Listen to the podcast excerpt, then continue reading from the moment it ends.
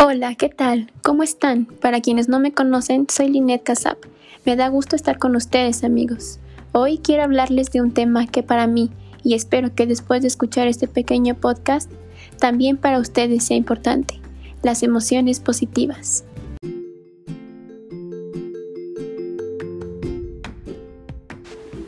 Supongamos que comienzas a hacer una lista de todas las emociones que has experimentado.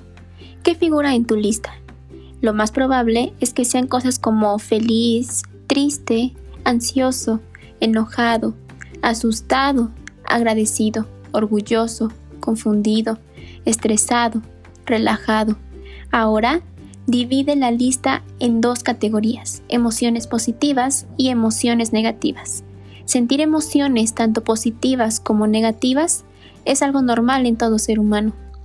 Mucho se habla de cómo podemos manejar nuestras emociones e incluso de cómo controlarlas. Aquí les digo que no se trata de controlarlas, se trata de verlas como nuestras compañeras, aquellas que nos darán información de cómo estamos tomando las cosas que vemos.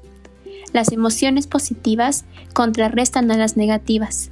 En lugar de estrechar nuestra mente, como lo hacen las emociones negativas, las emociones positivas afectan a nuestro cerebro y aumentan nuestra atención y memoria. Nos ayudan a absorber más información, tener varias ideas en mente al mismo tiempo y comprender la relación que existe entre diferentes ideas. Cuando las emociones positivas nos abren a nuevas posibilidades, tenemos más capacidad para aprender y mejorar nuestras habilidades. Esto nos lleva a un mejor desempeño en las tareas diarias, las personas con muchas emociones positivas en su vida suelen ser más felices, más saludables, aprenden mejor y se llevan bien con los demás.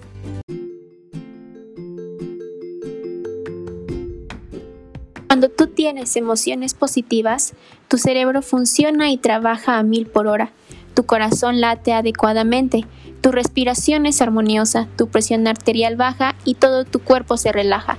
Cuando nos damos permiso de tener emociones como la alegría, la gratitud, la felicidad, la paz, estas emociones nos van a llevar a estar en contacto con nuestra verdadera esencia. Repito, no se trata de controlar las emociones, se trata de observarlas y no tomar todo de manera personal.